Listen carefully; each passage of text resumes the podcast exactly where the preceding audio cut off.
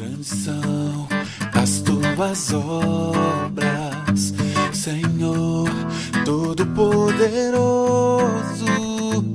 Justos e verdadeiros são os teus caminhos. Fala galera, estamos começando mais um DVCast.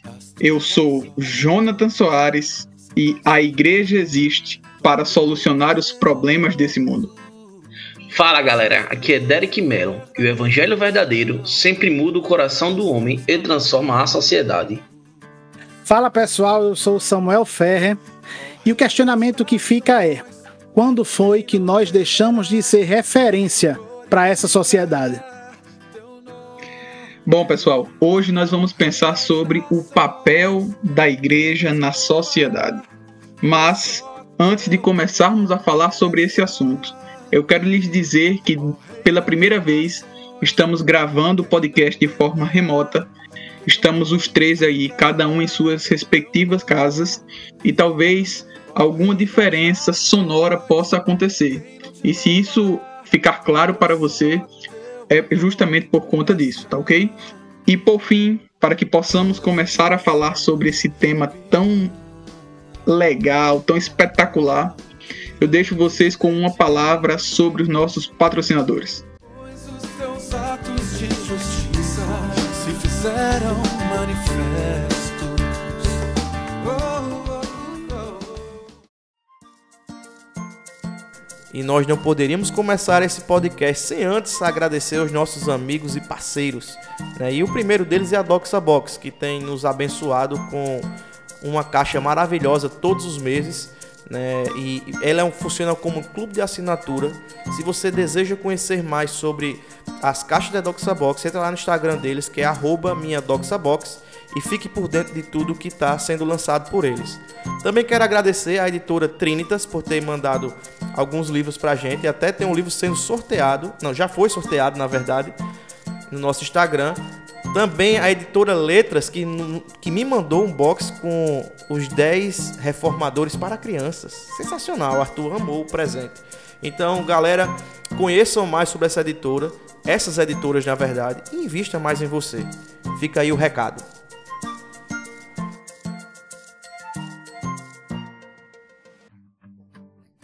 Então, diante da igreja, diante da sociedade, qual que é o nosso papel?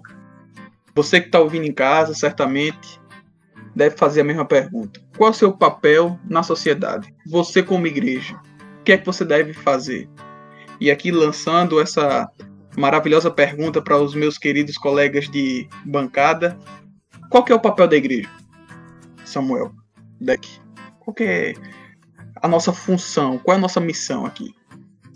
Cara, eu acho que pra gente responder essa pergunta, a gente tem que primeiro reconhecer que a igreja vive uma crise identitária.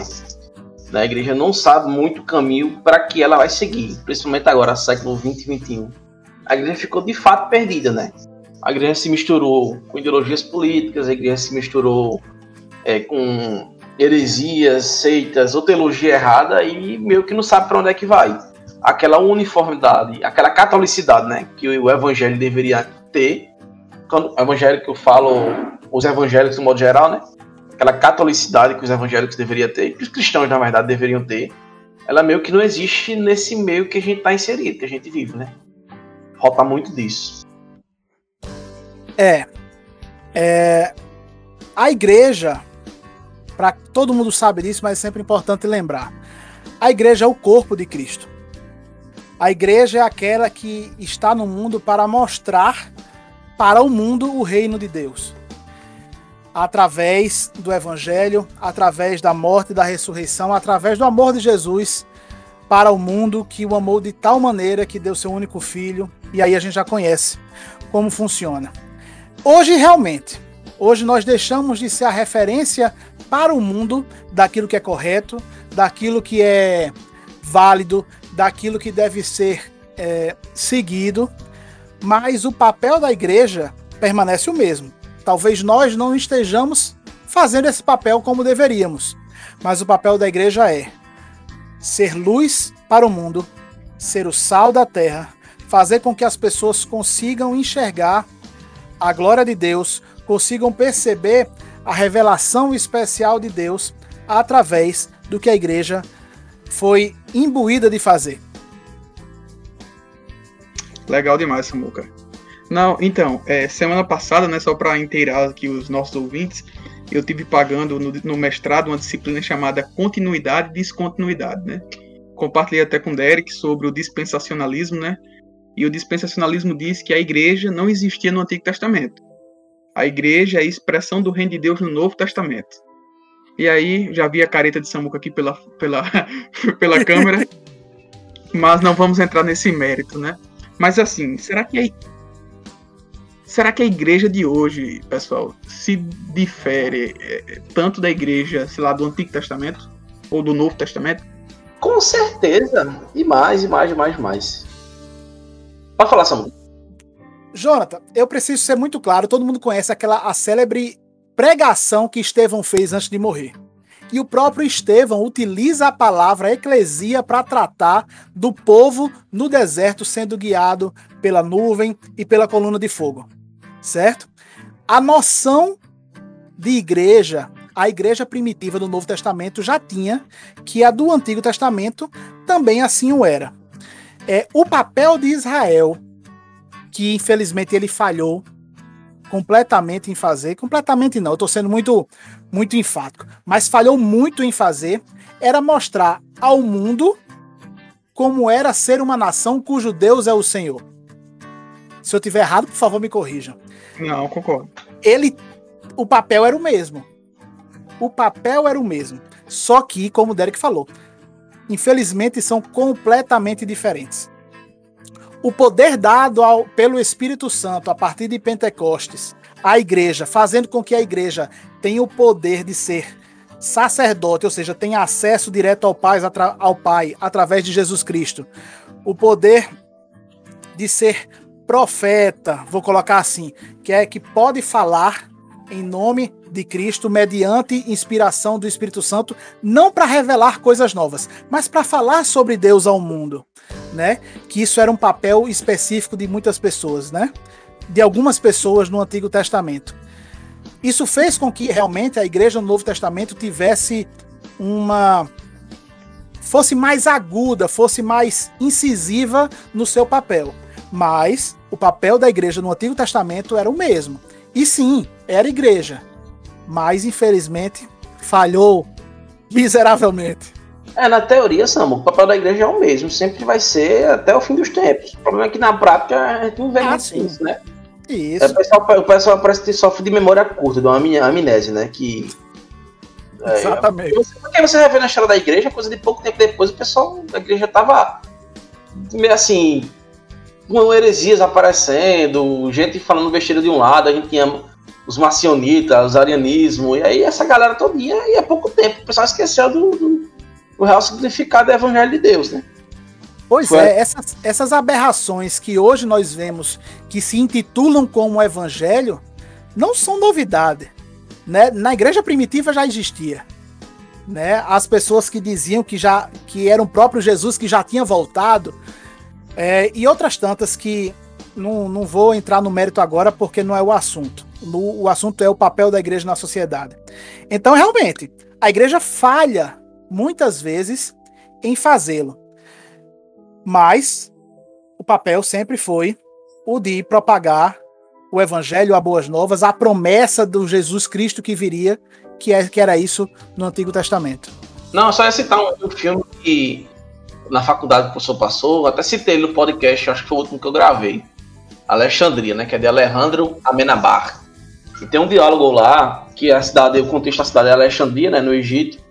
E lá viviam judeus, é, helenistas, viviam os cristãos da época, viviam os pagãos, os filósofos gregos, todo mundo vivia naquela cidade cosmopolita é, egípcia, né? E aí, é, tem um diálogo do personagem principal do filme com os cristãos, né? Os cristãos na, na hora tava pregando pra uma galera e tal. Aí tinha um que andava com os pés sobre o fogo, dizia que não queimava e tal. Só que acabou queimando no filme, né? O cabo queima os pés lá e tal. Mas aí o, o, o, personagem principal ele chega pro cristão e pergunta: rapaz, o que é milagre, né? Qual é o verdadeiro milagre? Aí o cristão leva ele assim, como fosse numa igreja, num espaço. Aí lá vai estar mendigo, vai estar criança, vai estar viúva. E os cristãos cuidando dessa galera, dando comida, dando água, dando é, casa, né? Dando abrigo. Aí o cristão vai olhar pro personagem principal e vai dizer, aqui, ó, o verdadeiro milagre é isso aqui, ó. É, é, ser o sal e luz do mundo, não só no falar, não só para uma repreensão é, ética, moral, mas também no agir, no cuidado, no amor mesmo, no amor assim, no amor puro, limpo, interesse sem interesse, sem qualquer coisa desse sentido. E eu creio que esse seja a nossa maior falha. A demonstração do amor de Deus. Deus nos amou tanto, ele se entregou e nós, como igreja, somos salvos, fomos escolhidos, essa é a nossa crença. Me perdoe se quem está escutando é, tem uma visão soterológica diferente, mas somos salvos, somos escolhidos, experimentamos do amor de Deus e muitas vezes nós nos recusamos, porque incapazes nós não somos. A capacitação o Espírito Santo dá, mas nós nos recusamos a demonstrar esse amor à sociedade. Por isso, essa é uma das respostas. Nós perdemos, deixamos de ser a referência, inclusive na demonstração de amor. Claro, Graças a Deus nós estamos, nós estamos, nós três aqui, numa igreja saudável que sempre, na medida do possível, demonstra o amor através de ações, de boas obras, são reflexos da nossa salvação. É, inclusive nessa pandemia, a demonstração disso de toda a igreja foi incrível. A gente já falou isso em alguns podcasts é, para trás. Porém, quantas vezes nós deixamos de mostrar o amor de Deus quando nós estamos sozinhos, quando nós estamos no carro e tocam no nosso vidro, quando nós temos a oportunidade de pregar o evangelho para alguma pessoa que está passando por uma dificuldade e nós não o fazemos. Isso nós precisamos refletir muito, porque nós estamos falhando absurdamente nesse ponto. Concordo, Samuel. É, eu lembro que em Mateus, acho que Mateus 28, né, Jesus mostra lá, fala o id, né, Mateus 28, a partir do 18, 16 ao 18, e aí também em Marcos 16 em diante, 16, 15, é ir por todo mundo, pregar o evangelho a toda criatura, mas isso é muito mais profundo do que apenas uma ordenança, né? Como Derek colocou, a gente precisa ser o sal da terra, a gente precisa ser a luz do mundo. E eu fico a pensar no seguinte: se a igreja não faz a diferença nesse mundo caído, quem que fará? Se, se nós somos aqueles que temos a verdadeira luz, se nós não fizermos isso, quem vai fazer? Perfeitamente. Uh, a gente vê agora esse cenário político, né? E aí, muita, muita gente, como é, por exemplo, aqui onde nós moramos, né, em João Pessoa, na Paraíba, muita gente fica se perguntando ah, o que vai ser ah, nesse segundo turno, ah, em que político nós vamos votar, Jesus ah, da glória. E aí a gente vê as pessoas colocando a confiança 100% no terreno. Né?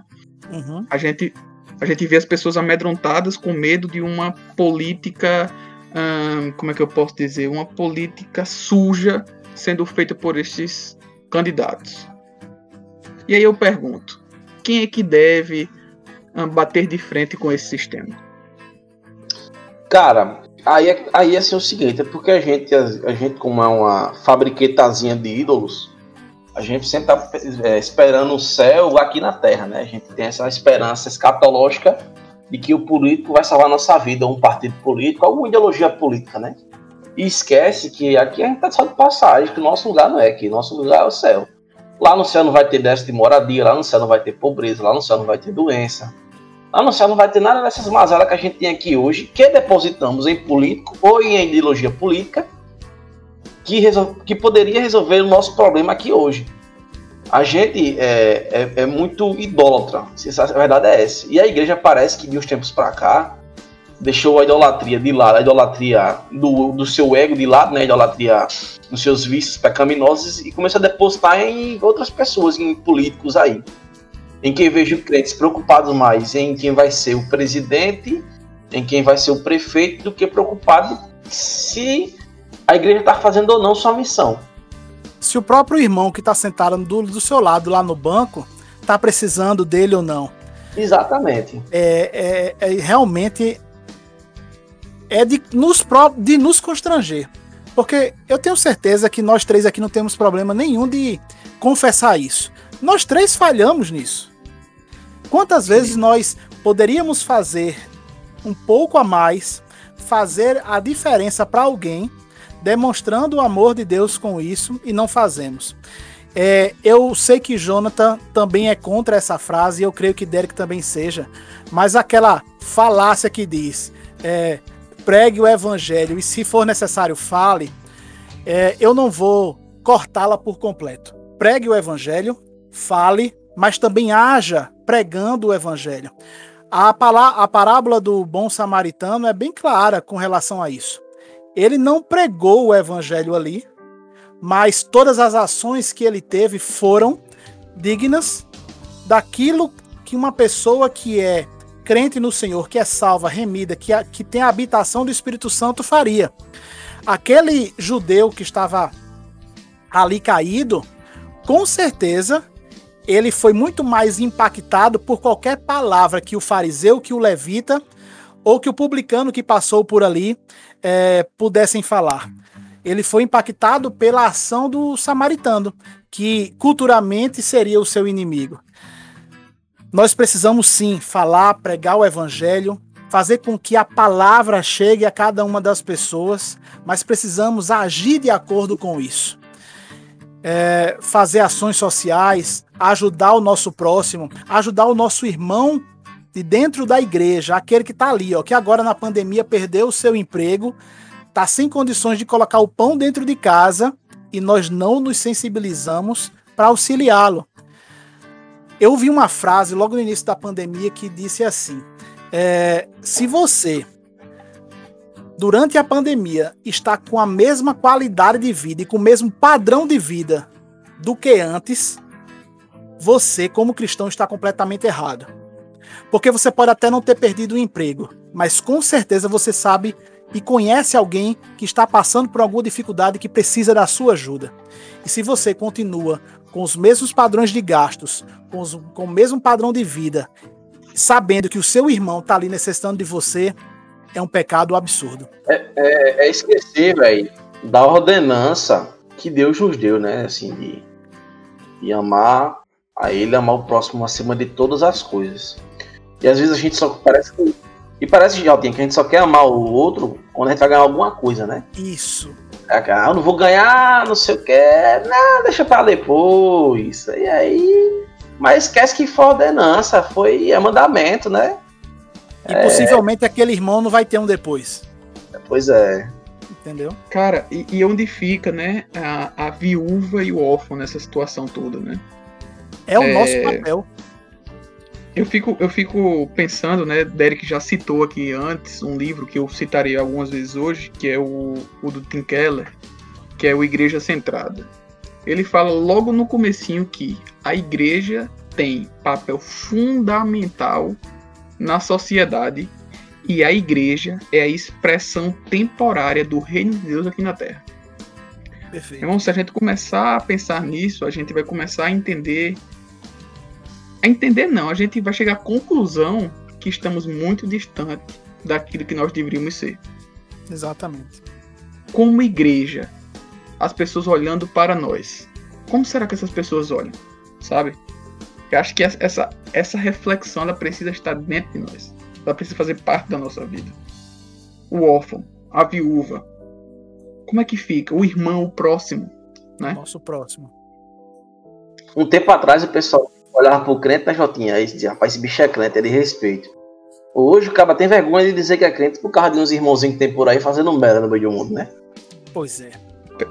Perfeito, Derek. É, tipo assim, eu fico pensando, existe é, uns, uns dados estatísticos que o islamismo em 2050 vai engolir todas as outras religiões que existem hoje.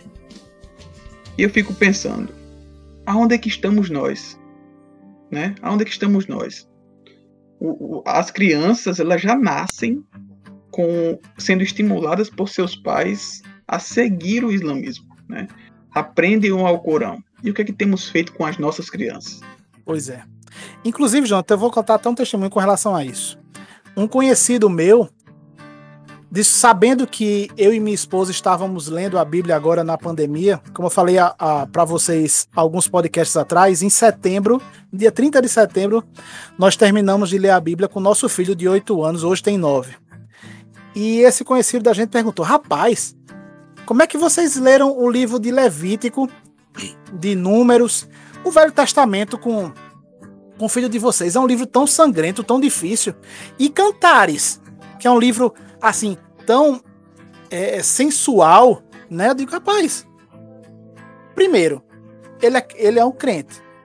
O Espírito Santo vai revelá-lo cada uma das coisas no momento certo, mas nós estamos lá ensinando. Segundo, o judeu aos sete anos de idade tem que saber a Torá decorada. E terceiro, aí foi quando eu comentei, o cara que nasce na religião islâmica, ele tem que saber o Alcorão muito menor do que meu filho é hoje. E por que eu não De ensinaria? cabo rabo, viu? Exatamente. Por que eu não ensinaria aquilo que eu sei que é a verdade para o meu filho? Não importa o quão complexa a gente acha que a Bíblia é ela vai ser revelada através do Espírito Santo de forma paulatina, de forma a, praticamente por osmose para cada uma das pessoas, Isso. principalmente para o meu filho. E eu falei isso também uma vez. Com certeza ele consegue compreender, dentro de suas limitações, qual é o plano da salvação, qual foi a importância de Jesus, qual é o papel de Deus, de Jesus, o Deus Filho, qual o papel do Espírito Santo dentro da economia da Trindade. Claro que talvez não com esses, talvez não, com certeza não com esses argumentos que nós normalmente colocamos aqui, mas dentro da sua simplicidade ele já consegue compreender que Deus o amou de tal maneira que se entregou por ele e derramou o seu sangue por, por ele. Entendeu? Perfeito, Então, isso é sublime. tem que ser passado para nossos filhos. Eu já ouvi vários vídeos falando sobre o, a estratégia do Islã em de crescimento é ter vários e vários filhos. né? Isso. Só que quanto desses filhos vão estar efetivamente crendo e compreendendo a religião que segue? Muitos deles sim terão, mas eu quero fazer com que na minha casa, e eu sei que vocês também são assim, eu espero que você que esteja nos ouvindo também seja. Eu quero fazer com que na minha casa, eu que sou o homem, sou o pastor do meu lar, a minha esposa e os meus filhos consigam compreender de forma satisfatória a revelação bíblica que foi nos deixada. Esse é o meu papel. Esse é o meu papel como pastor do- da minha casa. Esse é o papel do pastor Jonathan quando ele formar a família dele. Assim também como o Derek vai fazê-lo. Assim eu posso ter certeza que não importa qual seja a dificuldade que meus dois filhos vão passar no futuro, porque em 2050 eu não sei se eu vou estar vivo. Eu espero que sim. Mas muito provavelmente eles estarão e vão ser confrontados. Vão ser. é, vai ser exigido, exigido deles que eles defendam a sua fé. E eles têm que estar preparados para isso. É isso mesmo, cara. E Samuel, eu fico pensando assim, você que é bancário, né? Derek que trabalha no escritório de advocacia, um, um ad- futuro advogado, né? Um quase advogado, digamos assim, mas enfim. O quanto que nós vemos cristãos querendo passar a perna, um- às vezes uns nos outros, né? É, e às vezes nos pró- com os próprios amigos, com os próprios irmãos. Né? Se isso Por já exemplo. existia lá em Corinto, quanto mais agora. Então, quem nunca, né? Quem, quem, quantas vezes, Samuel, você não já viu, né? Os crentes querendo um jeitinho brasileiro para ser atendido mais rápido no banco, Oh, um fura-fila, vamos pular. é. Então, assim, se nós não conseguimos implantar isso dentro do nosso próprio povo, como é que nós vamos transpassar para a sociedade, para a modernidade? O que fala, Derek? Não, só ia dizer que a gente tem que trocar o status de crente consumidor para crente, pra crente é, como é que se fala? É, prestador de serviço, né? Para botar para fora o que tá aprendendo dentro da igreja. Uhum. Perfeito. E isso tem faltado em nós, né? Existe uma, uma. Alguém já disse, eu não lembro quem, que é o seguinte: imagine que tirem a sua igreja do lugar onde ela está inserida. Imagine que derrubem o prédio da sua igreja, que coloquem ele em outro lugar. Imagine o que os seus vizinhos vão falar de você. Os vizinhos vão sentir falta ou os vizinhos vão simplesmente agradecer? Pois é. Então, é. isso a gente precisa refletir. Qual o impacto que a gente está trazendo para a sociedade, positivo ou negativo? O Tim Keller, mais uma vez, no Igreja Centrada, ele diz que é missão da igreja o alcance dos grupos humanos na dimensão social, econômica, política e cultural. Simplesmente ele está dizendo que o cristão ele precisa estar em todas as esferas e em todas as esferas dar bom testemunho. Isso aqui é uma chinelada na nossa cara, né? Uhum. Exatamente, e a gente se perde muito nisso. A gente comentou sobre isso, Jonathan, no episódio sobre o aborto, que inclusive, por favor, quem ainda não escutou, vá lá e escute, um episódio excelente, onde nós temos a participação de nossa queridíssima amiga Larissa. É, e nós debatemos exatamente sobre isso. Falamos naquele momento sobre um, um, um problema específico que a sociedade hoje em dia vive, mas se aplica à nossa discussão hoje aqui também. Você, inclusive, naquele episódio falou sobre um orfanato que nós temos a Perfeito. 500 metros da igreja. E quantos de nós, aí eu vou falar agora especificamente da minha igreja local. Quantos de nós, lá da Igreja Batista Nova Vida, já fomos lá procurar saber do que é que eles necessitam? Né? Eu não estou dizendo nem lá chegar lá, não, vamos chegar lá, já vamos deixar brinquedo, já vamos deixar comida, já vamos deixar. Talvez seja nem isso que eles estejam precisando. Talvez sim.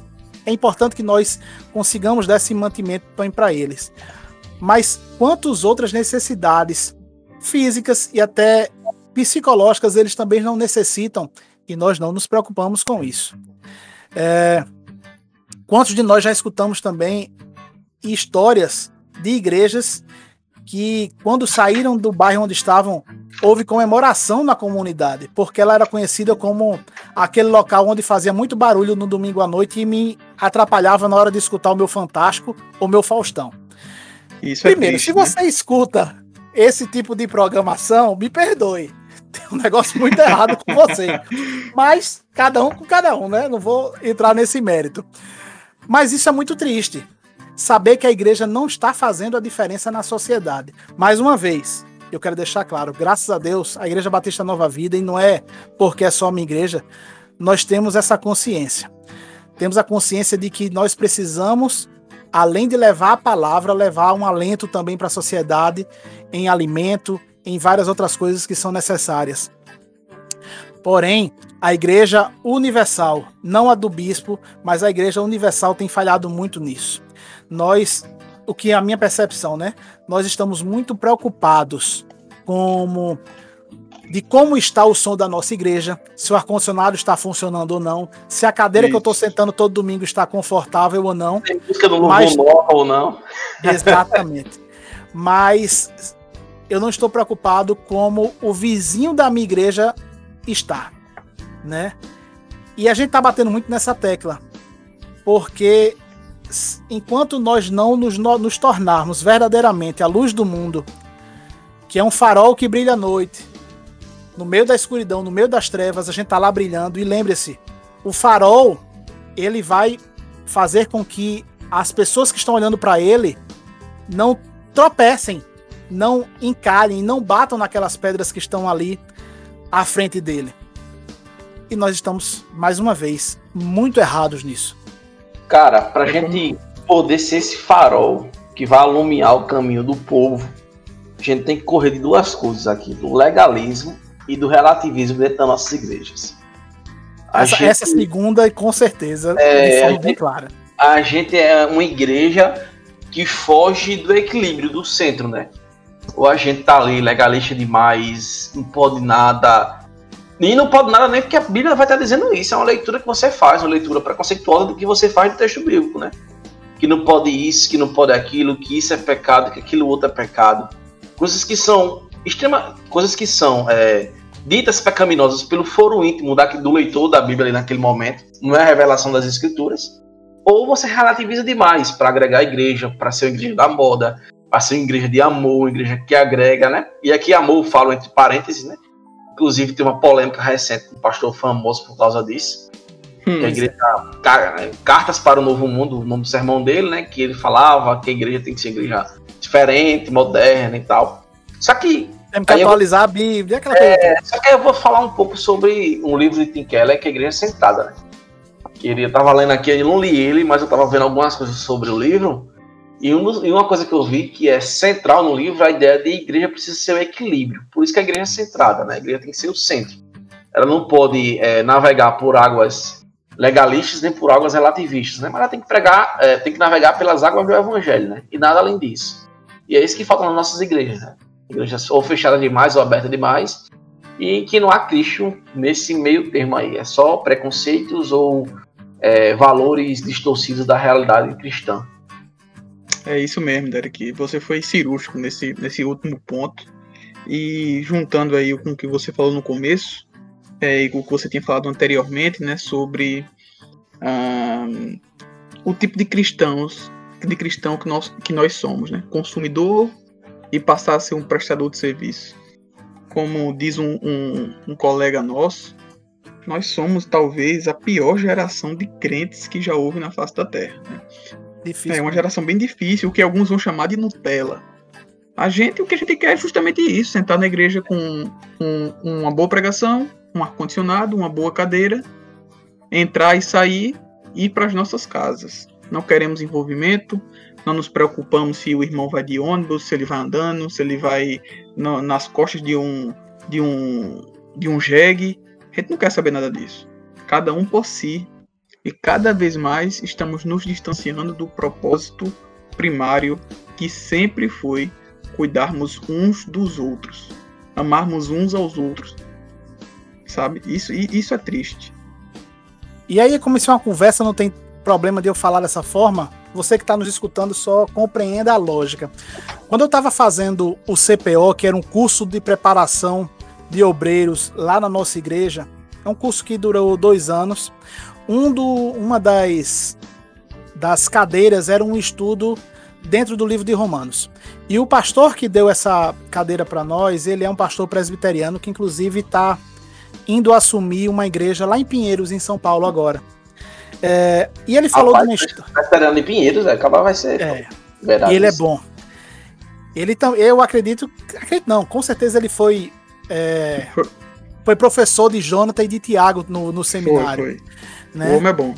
E ele deu, o nome dele é Carlos Kleber, isso não tem problema nenhum de falar, mas ele deu um exemplo de um pastor, aí eu não sei o nome desse pastor, me perdoem, eu já pesquisei aqui e não, não consegui encontrar o nome dele, da igreja presbiteriana, e de uma igreja presbiteriana influente lá em São Paulo.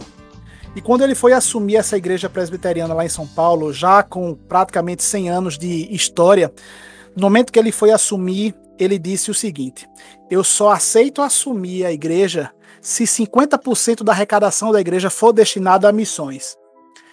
E aí, claro, não por, por maldade dos, pre- dos presbíteros e diáconos. Eles falaram que isso era impossível. Na situação atual que a igreja estava, apesar de ter uma boa arrecadação, mas os compromissos que a igreja tinha, ficava impraticável isso acontecer. E aí ele bateu o pé e disse: não, eu só aceito dessa forma. O que eu posso fazer é que gradativamente a gente chegue nesse ponto em tanto tempo. E eles conseguiram fazer isso.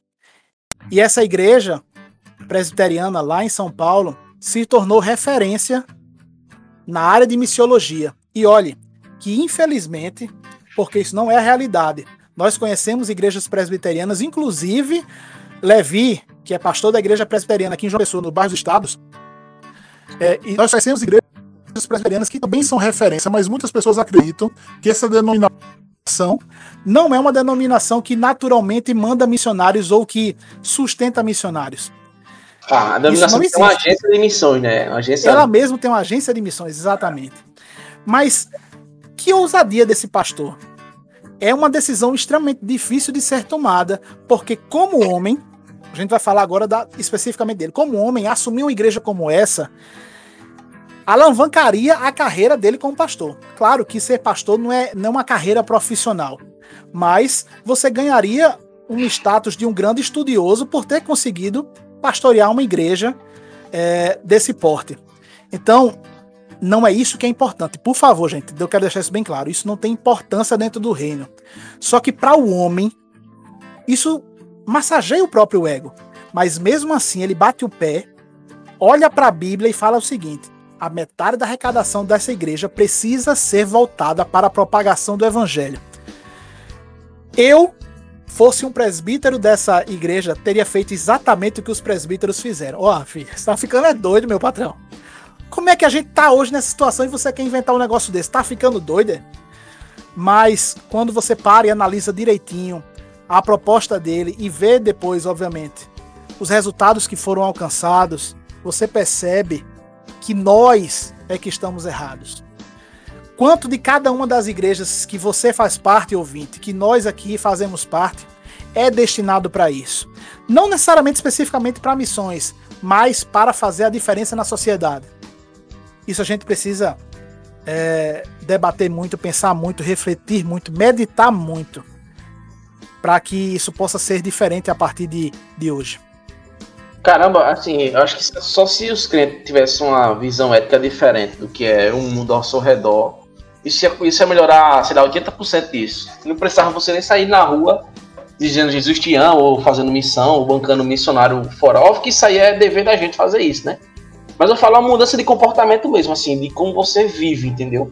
Acaba deixar de passar, de, de passar a perna nos outros, deixar de fazer isso. Ser honesto nos seus negócios.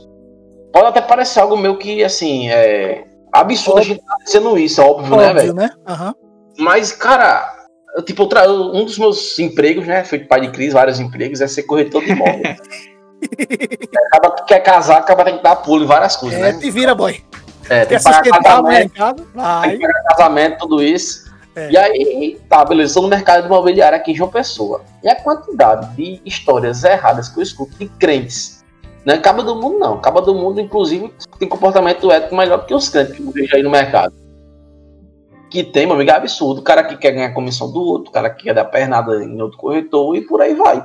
E como é que um, você quer mudar o um mundo mandando um, miss, um missionário lá para África, lá para não sei para onde, se você não começa onde você tá perto? Exatamente. É uma conduta ética dissonante com a ética evangélica, né? Isso.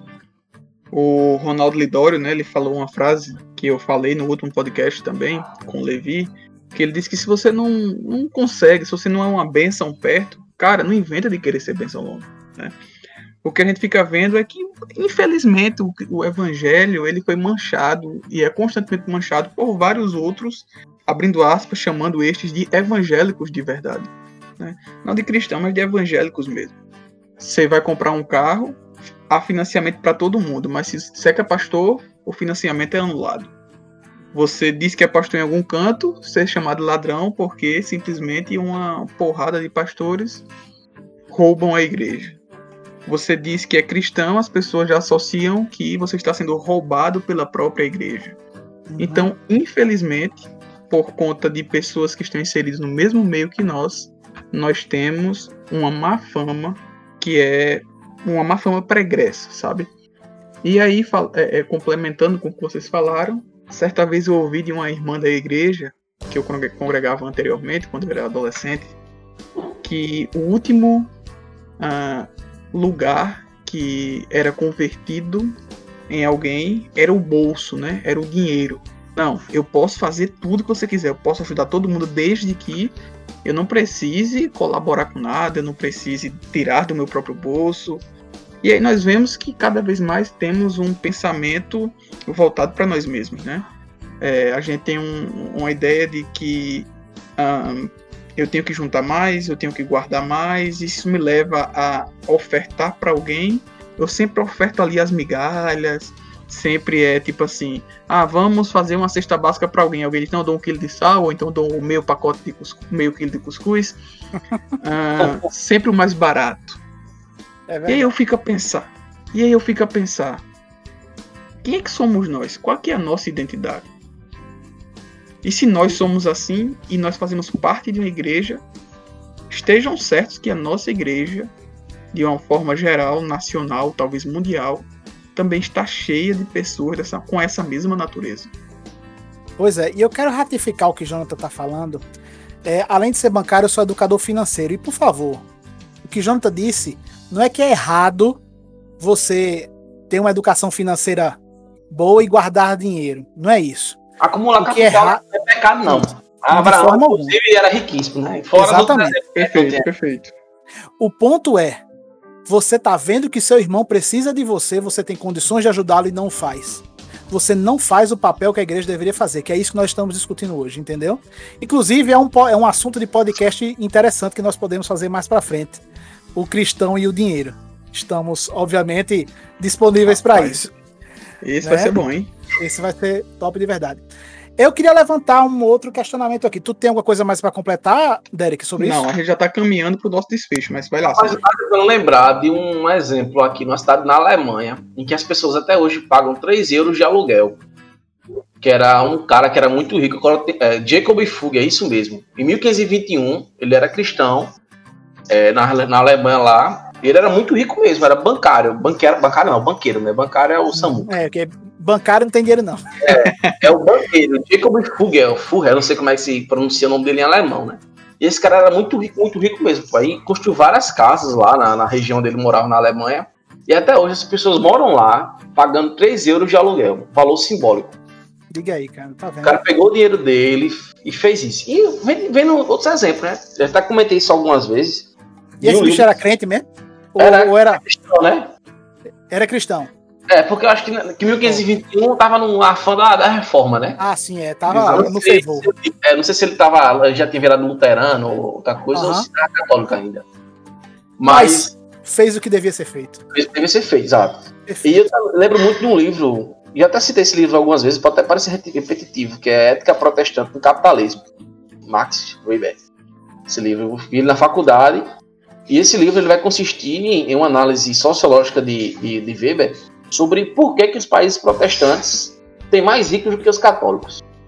E na, na, análise lá sociológica que ele fez, ele chegou à seguinte conclusão, que o calvinismo, na, na ideia dele, né, que era isso, a ideia do, em cima do calvinismo, acho que um estudo, Uhum. ele preza para que o indivíduo ele trabalhe como se estivesse trabalhando para Deus. E não cometesse pecados que é, o dinheiro poderia lhe trazer, né? A luxúria, é, avareza, entre outras coisas que então, é, uma pessoa muito rica pode acabar se submetendo ao ambiente em que vive, né? Porque o crente naquela época ele trabalhava, trabalhava bem, ganhava dinheiro e não gastava com supérfluos. Ele guardava dinheiro porque ele vivia para a glória de Deus, entendeu? E esse dinheiro que ele guardava, ele ia ajudar com caridade e outras coisas. Só que acabou que acumulou, acumulou, acumulou. E aí a gente vai ter é, é, pessoas riquíssimas através desse acúmulo de capital, né? Então é algo que era presente, uma ética presente nos irmãos 500 anos atrás, que meio que faltou, né? Os crentes hoje acumulam capital para poder usar com seu umbigo, né? Usar nas Pois suas é. farras, usar nas suas orgias ou qualquer outra coisa que Exatamente. Esse que é o a problema. galera queria fazer, né? Porque eu, eu aí, só esse último parênteses pra gente entrar no último ponto. Quando você acumula capital com a perspectiva de que eu vou ter dinheiro suficiente para no futuro não precisar me preocupar com o trabalho formal e poder dedicar a minha vida para o reino de Deus, filho, eu não consigo encontrar na Bíblia lugar algum que Deus desaprovaria isso. Nunca foi pecado. Em, em, em canto nenhum. Só que é como você disse, as pessoas querem acumular capital para quê? Ah, não, eu quero acumular capital para que na minha aposentadoria, né? É, na minha aposentadoria a minha casa seja só um ponto de passagem, porque eu quero passar o resto dos meus dias viajando pelo mundo. Claro que isso é fantástico. Claro que isso é fantástico. E, não- o problema não é isso. O problema é você só pensar em você mesmo. Mas aí, como eu disse, eu queria levantar um, outro ponto que a gente vai discutir Mas tu queria ou tu quer, Samuca? Oh, meu Deus do céu, toda vez. Eu, eu quero levantar esse ponto, que foi um ponto que foi levantado por um pastor lá de Fortaleza, que Jonathan e. Tiago gostam tanto, por Iago Martins. E ele escreveu o livro né, A Máfia dos Mendigos, Dos mendigos. onde as igrejas é, como é- estavam sim fazendo ações sociais, mas muitas vezes essas ações sociais se mostravam muito mais remédios para massagear o seu próprio ego, para fazer com que sua consciência não pese e você achar que está ganhando, ganhando pontos com Deus, do que efetivamente a propagação do evangelho. Né? Esse livro busca demonstrar algumas dessas falhas que a igreja, especificamente lá na grande região de Fortaleza, que onde foi feito o estudo, mas que com certeza se aplica à igreja universal aqui no Brasil e no mundo, de que muitas vezes isso acontece. Inclusive na nossa igreja, eu não digo que o ministério que busca cuidar dessas ações sociais tenha esse fim, não, mas as pessoas que auxiliam nesse ministério muitas vezes buscam simplesmente só tirar um peso de suas costas, tirar um peso de sua consciência é, para dizer assim, ah, eu estou fazendo alguma coisa. Pelo menos eu ganhei, bati o ponto essa semana, ganhei os pontos com Deus, a minha coroa tá um pouquinho mais brilhante lá no céu e tá tudo certo a partir de agora, entendeu? Isso é um problema, seríssimo. Eu acho que a gente, só para finalizar, a gente, a igreja agora fala a gente, incluindo todo mundo, né? Tem que parar de viver um ateísmo cristão, né? Um ateísmo evangélico, né? A gente vive dentro de uma estrutura, é, tá lá, louva, escuta a pregação, só escuta, né? Porque assimilar é difícil. Tem muita gente que vai para lá dormir, né? E não é nem porque tá cansado da semana, é só porque tá entediado mesmo, né? E parar de viver esse ateísmo evangélico. Né? Viver Gostei, de fato. Cristão, uma ótima expressão, gostei. É. E viver de fato aquilo que nos foi pregado. Porque as pessoas não estão mais sendo constrangidas pelo evangelho, né? Ninguém está sendo mais Exato. constrangido, não, parece. Parece que ali é só uma palestra, uma palestra motivacional que vai regular suas forças para a semana e tal. E o evangelho que não rasga o coração do homem é complicado. Ou, ou é o, o, vamos dizer assim, o interlocutor que está errado ou o receptor que está com o coração já em outro lugar, né? Que não é na palavra de Deus. É, eu acho que para fechar com o que Samuca falou, acho que a gente tem que entender que ah, amar e cuidar do próximo não está atrelado com fazer caridade. Jesus, o tempo todo, ele foi contra a caridade. Tanto que ele usa o exemplo da viúva, né? Que vai dar só uma moedinha. A questão não é quanto você vai dar, é a mesma questão do dízimo, mas a disposição do seu coração, é a sua satisfação em fazer aquilo ali, é o prazer que é gerado. E não simplesmente uma caridade, porque ah, eu tenho muito dinheiro, então eu vou ajudar algumas pessoas aí simplesmente para dizer que eu faço algo. Não. Fazer que eu Mas sou a bom disposição. sociedade, né? Exato. Exato. Pois é isso, galera. É, eu gostei muito desse bate-papo. Essa nossa experiência de gravarmos de forma remota foi bastante interessante. Ah, eu acho que a gente conseguiu comunicar bem o que a gente queria. Eu acho que tudo ficou muito fluido. Ah, e eu acho que também a qualidade do som também deve ter ficado muito boa. Continua acompanhando a gente, ouve os nossos últimos podcasts e continua nos acompanhar toda segunda-feira à noite tem episódio novo, tá bom? Então é isso. Que Deus te abençoe e até mais. Valeu, galera. Até a próxima, se Deus quiser. E vamos seguindo em frente, né? Vamos deixar de ser ateu. Vamos virar todo mundo crente. Se converter. É isso aí, eu gostei. Ateu cristão. Tem muito ateu cristão na, na- na nossa, na nossa igreja, é verdade. É isso aí, pessoal. muito obrigado mais uma vez por você estar aqui escutando a nossa conversa. Mais uma vez. Vai ler a Bíblia. Vai E faça orar. oração. Ah, não, mas eu já leio a Bíblia, Samuel, então leia mais. Ore mais. Porque praticamente todos os problemas que nós debatemos aqui nesse podcast não existiriam se efetivamente nós meditássemos na palavra de dia e de noite. Se nós criássemos um relacionamento com- através da oração com o nosso Deus. Isso faria toda a diferença na nossa igreja. Toda a diferença. Caramba, Então- eu... Fala, Samuca. Eu... Então vamos, vamos buscar isso cada vez mais. Pode falar, Derek.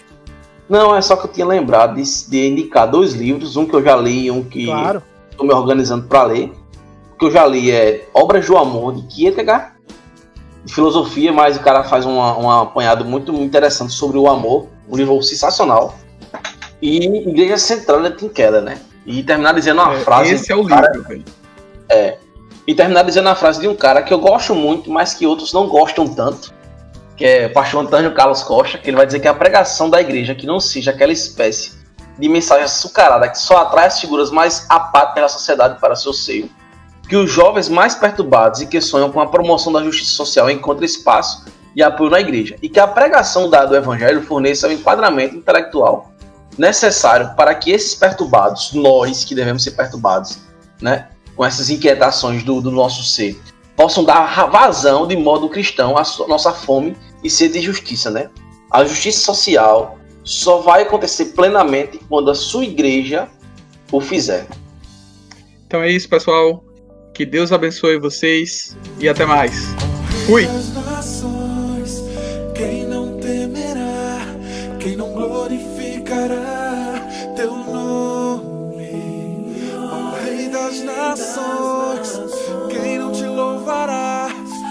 Pois só